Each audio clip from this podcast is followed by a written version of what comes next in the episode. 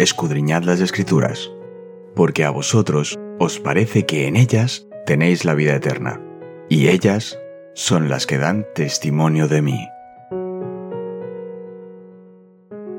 Es momento de nuestro encuentro con Cristo.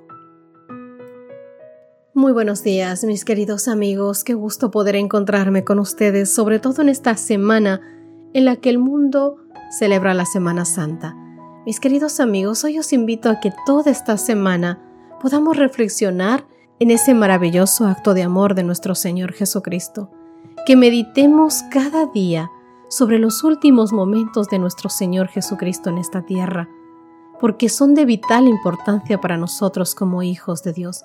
Así que aparte de hacer este estudio bíblico, te invito a que puedas tomar un tiempo para analizar, para reflexionar, para orar, para darte cuenta sobre los últimos días de nuestro Señor en esta tierra, su sacrificio maravilloso por ti y por mí.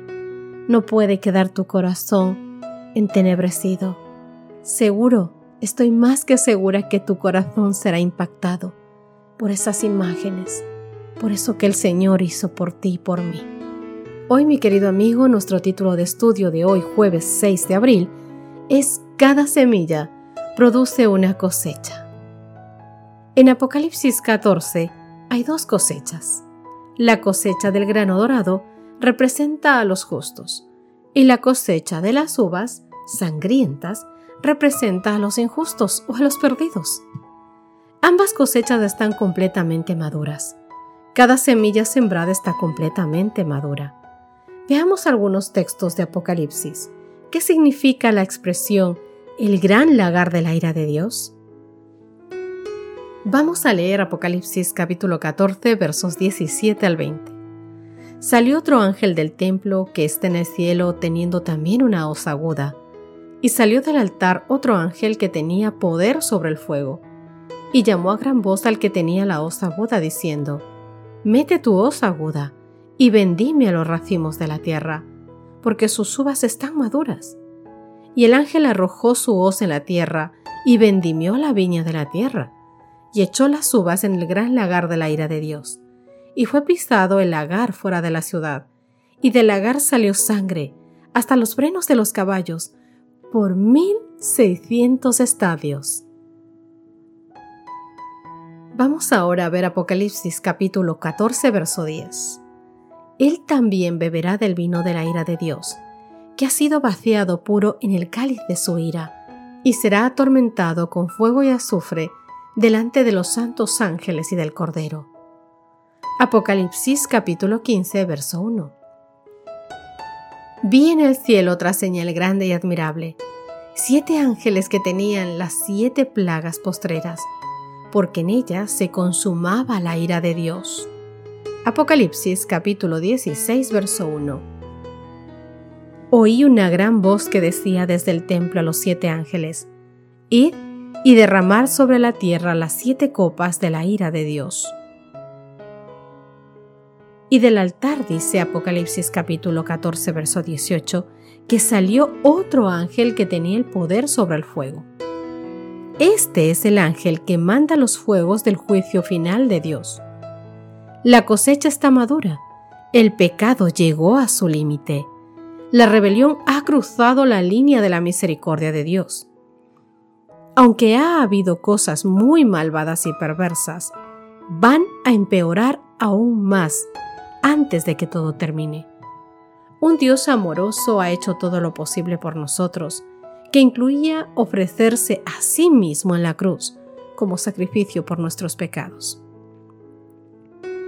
Segunda de Corintios capítulo 5 verso 21 es clara, querido amigo.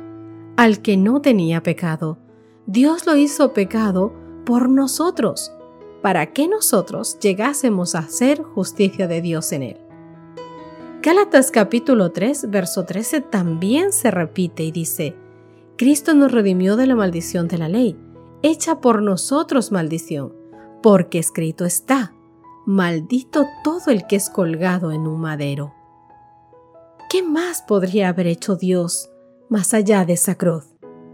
No hay nada más que la gracia pueda hacer para redimir a quienes han rechazado repetidamente al Espíritu Santo. Este es el urgente mensaje profético de Apocalipsis 14.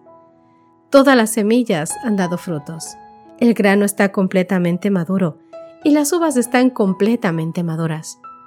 El pueblo de Dios revela su imagen de gracia, compasión, misericordia y amor ante el universo. Los hijos del maligno revelan la codicia, lujuria, celos y odio. El carácter de Jesús se revela en un grupo y el carácter de Satanás en el otro. El universo verá en el pueblo de Dios una revelación de justicia que tal vez ninguna generación anterior haya presenciado. En contraste con esta justicia de Cristo que revela en su pueblo, el universo verá los resultados completos de la rebelión contra Dios. La maldad, el mal, el pecado y la iniquidad se exhibirán plenamente ante los hombres y los ángeles. El contraste entre el bien y el mal, lo bueno y lo malo, la obediencia y la desobediencia, será evidente para todo el universo, querido amigo, tanto para la humanidad como para los ángeles. Ahora bien, ¿en qué medida puedes discernir el contraste entre el bien y el mal? ¿Por qué es tan importante lo que hagamos? Mis queridos amigos, el Inmaculado Hijo de Dios pendía de la cruz su carne estaba tan lacerada por los azotes. Aquellas manos que tantas veces se habían extendido para bendecir estaban clavadas en el madero. Aquellos pies tan incansables en los ministerios de amor estaban también clavados a la cruz.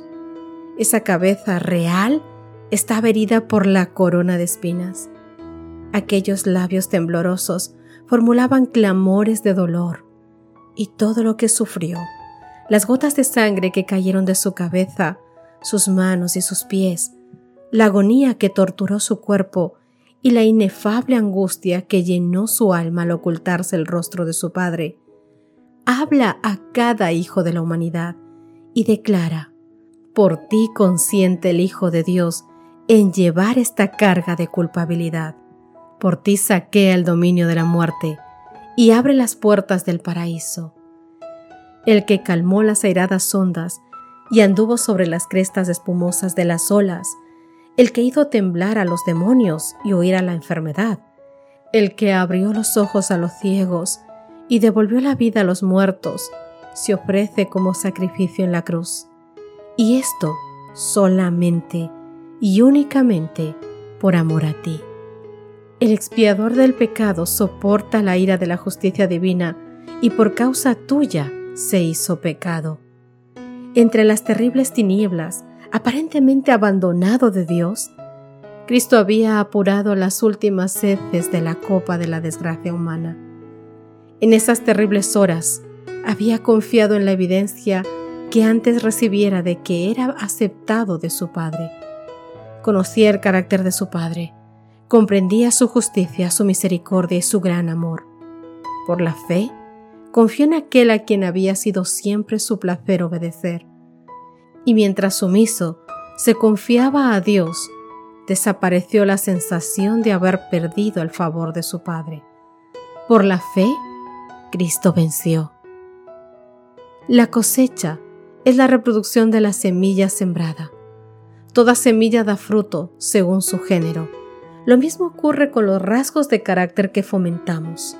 El egoísmo, el amor propio, el engreimiento, la propia complacencia, se reproducen y al final es desgracia y ruina.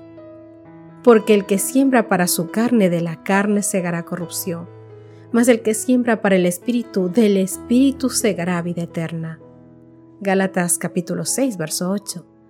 El amor, la simpatía y la bondad dan fruto de bendición, una cosecha imperecedera. En la cosecha la semilla se multiplica.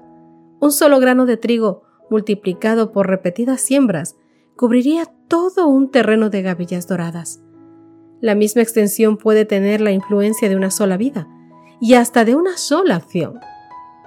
Estas verdades, tal cual están presentadas en Apocalipsis capítulo 14, en relación con el Evangelio eterno, serán lo que distinga a la Iglesia de Cristo cuando Él aparezca.